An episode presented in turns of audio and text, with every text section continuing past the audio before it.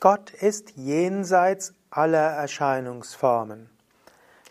Kommentar Bhagavad Gita, siebtes Kapitel, Vers 24 bis 30. Wo ist Gott? Was ist Gott? Was ist das Göttliche? Wo ist Gott zu finden? Das sind wichtige Fragen. Krishna hat in den früheren Phasen der Bhagavad Gita mehrmals gesagt, er ist im Relativen, er ist im Individuellen, er ist im Kosmischen, er ist in der Natur. Jetzt sagt er aber, Gott ist sowohl in der relativen Welt wie auch im Absoluten. Lasst uns hören, was Krishna sagt. Ab dem Vers 24, siebtes Kapitel. Mein Name Sukadev von www.yoga-vidya.de Avyaktam Vyakti Mapanam Manyante Mama Buddhayaha Param Bhavama Jananto Mama Vyayamanutamam Die Törichten meinen, ich, das Unmanifestierte, hätte Erscheinungsformen, da sie mein höheres, unveränderliches und überaus erhabenes Wesen nicht kennen. Ich bin nicht für alle sichtbar, so wie ich bin, da Yoga Maya mich umhüllt. Diese getäuschte Welt kennt mich nicht, das Ungeborene und Unvergängliche.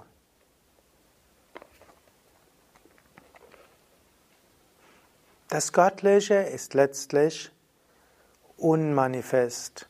Brahman, das Absolute, das Unendliche, das Ewige. Du kannst Gott verehren in seinen relativen Formen, wie Saraswati, wie Krishna, der Manifestation eines Meisters, der Manifestation einer Inkarnation wie Jesus oder wie Krishna. Du kannst Gott verehren, so wie ihn die Propheten beschrieben haben. Aber diese Form und diese Gestalt ist nicht das, was Gott ausmacht. Und so sagte, die Törichten verehren Gott nur als Erscheinungsform. Deshalb gibt es ja auch das erste Gebot, du sollst dir kein Bild Gottes machen. Auch in Indien, auch in der Bhagavad Gita heißt hier, mache dir kein Bild von Gott. Trotzdem werden Murtis verehrt, also diese Götterstatuen. Aber dahinter sollte man wissen, die Murtis helfen nur dem Herz des Bhaktas. Die Murtis, die Götterfiguren helfen, dein Herz zu öffnen und dich zu öffnen für eine höhere Wirklichkeit. Glaube nicht, dass Gott beschränkt ist auf diese Formen. Die Formen sind nur eine Möglichkeit, Hingabe zu üben, dein Herz mit Liebe zu erfüllen. Und dann gilt es, diese weiter wachsen zu lassen zum Unendlichen. Es ist jetzt schwierig, Gott als das Ungeborene und Unvergängliche zu erkennen und zu erfahren. Es gibt die Yoga Maya, wie er es hier nennt. Also die Maya, die einem davon abhält, die Einheit zu erfahren. Und daher ist es erstmal gut, Gott im Begrenzten zu erkennen. Aber mache dir bewusst, das Begrenzte ist nicht alles, was Gott ist. 26. Vers. Ich, O Arjuna, kenne die Wesen aus Vergangenheit, Gegenwart und Zukunft. Niemand aber kennt mich. Gott selbst manifestiert sich in allen Wesen und weiß alles.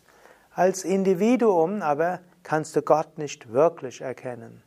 Daher sei dir immer bewusst, dein Wissen über Gott ist nur relativ. Hüte dich davor zu glauben, du hast alles über Gott verstanden. Gott ist nicht erkennbar, nicht intellektuell erkennbar. Du kannst deine Einheit mit Gott in Samadhi erfahren, ja. Und du kannst lernen, dich nicht mit nichts Beschränktem zu identifizieren. Und du kannst auch Jnana-Yoga mäßig irgendwo erkennen, was das Selbst und Brahman ist. Aber wirklich, wirklich erkennen kannst du nur wenn du aufhörst, Trennungen zu machen, Unterschiede zu machen. Und du kannst nur Gott erfahren, indem du die Einheit Gottes bist. Im relativen her kannst, bilde dir niemals ein, dass du wirklich weißt, was Gott ist. Nur Gott weiß, was Gott ist. Gott kennt dich, aber du kannst Gott nur mit Staunen und mit Liebe erfahren und spüren, erahnen und irgendwann die Einheit verwirklichen. 27. Vers.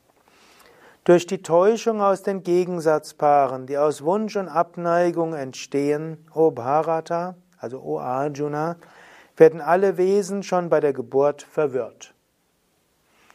Manche Menschen denken ja, dass die Kinder irgendwo in Gott sind. Das bilden sich eher diejenigen ein, die sich mit Kindern nicht wirklich beschäftigt haben. Ja, Kinder sind auf gewisse Weise rein, aber sie sind auch egoistisch. Sie wollen einfach ihre Wünsche erfüllt haben. Und Kinder haben eine gewisse Reinheit, weil sie handeln, ohne irgendwo berechnend zu sein. Wenn man die Augen von Kindern schaut oder Kinder anschaut, spürt man, wie das Herz aufgeht. Babys vor allem. Trotzdem, schon bei der Geburt ist der Mensch verwirrt. Er ist sogar vor der Geburt verwirrt. Das sagt er an einer anderen Stelle. Wir wachsen über viele Inkarnationen.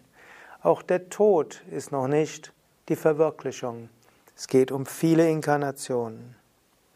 28. Vers.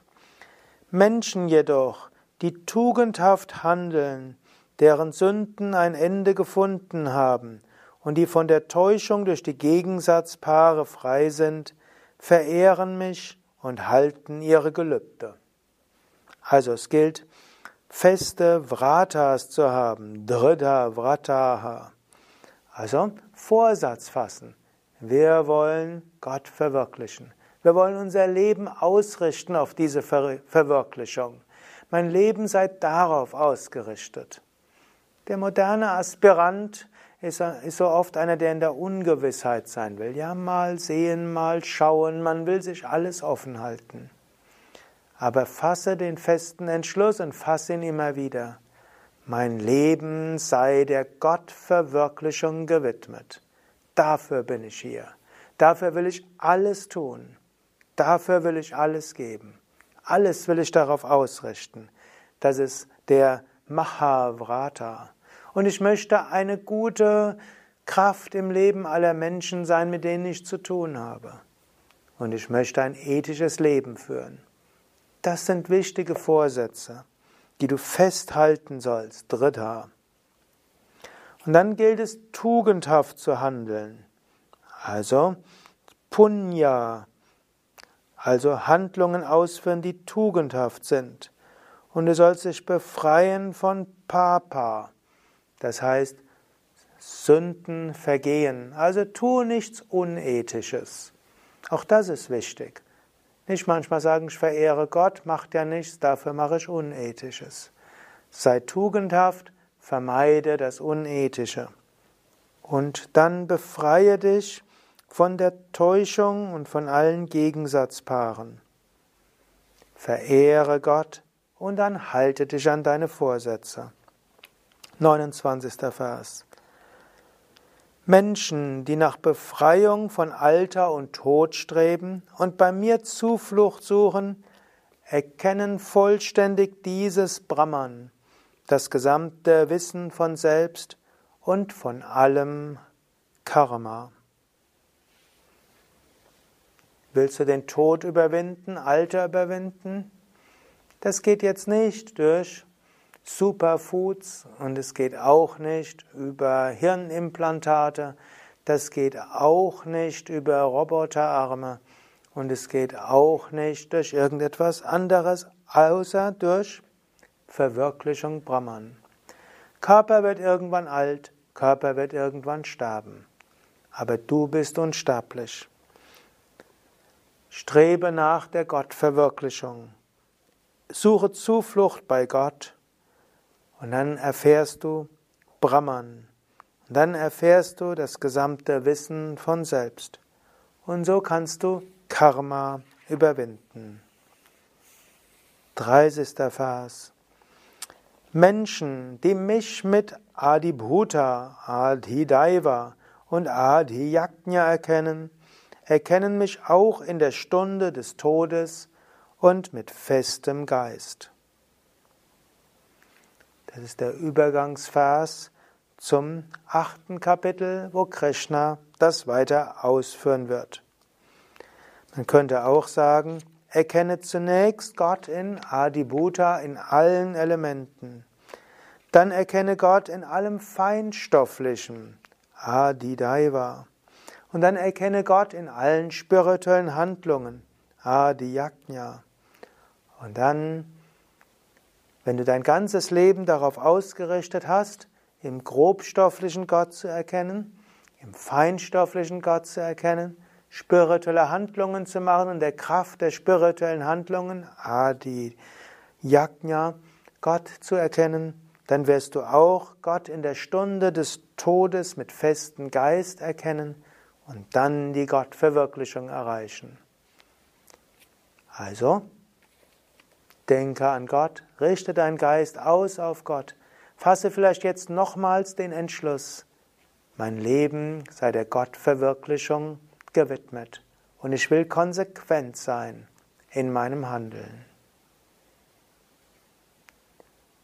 Abschlussvers Ariom Tatsat iti Srimad Bhagavad Gita Supanishatsu Brahma Vidyayam Yoga Shastre Shri Krishna Juna Samvade Jnana Vijnana Yogo Nama Saptamodhyayaha so endet in den Upanishaden der glorreichen Bhagavad Gita, der Wissenschaft vom Ewigen, der Schrift über Yoga, dem Dialog von Krishna und Arjuna, das siebte Kapitel mit dem Namen Jnana Vijnana Yoga, der Yoga der Weisheit und der Verwirklichung.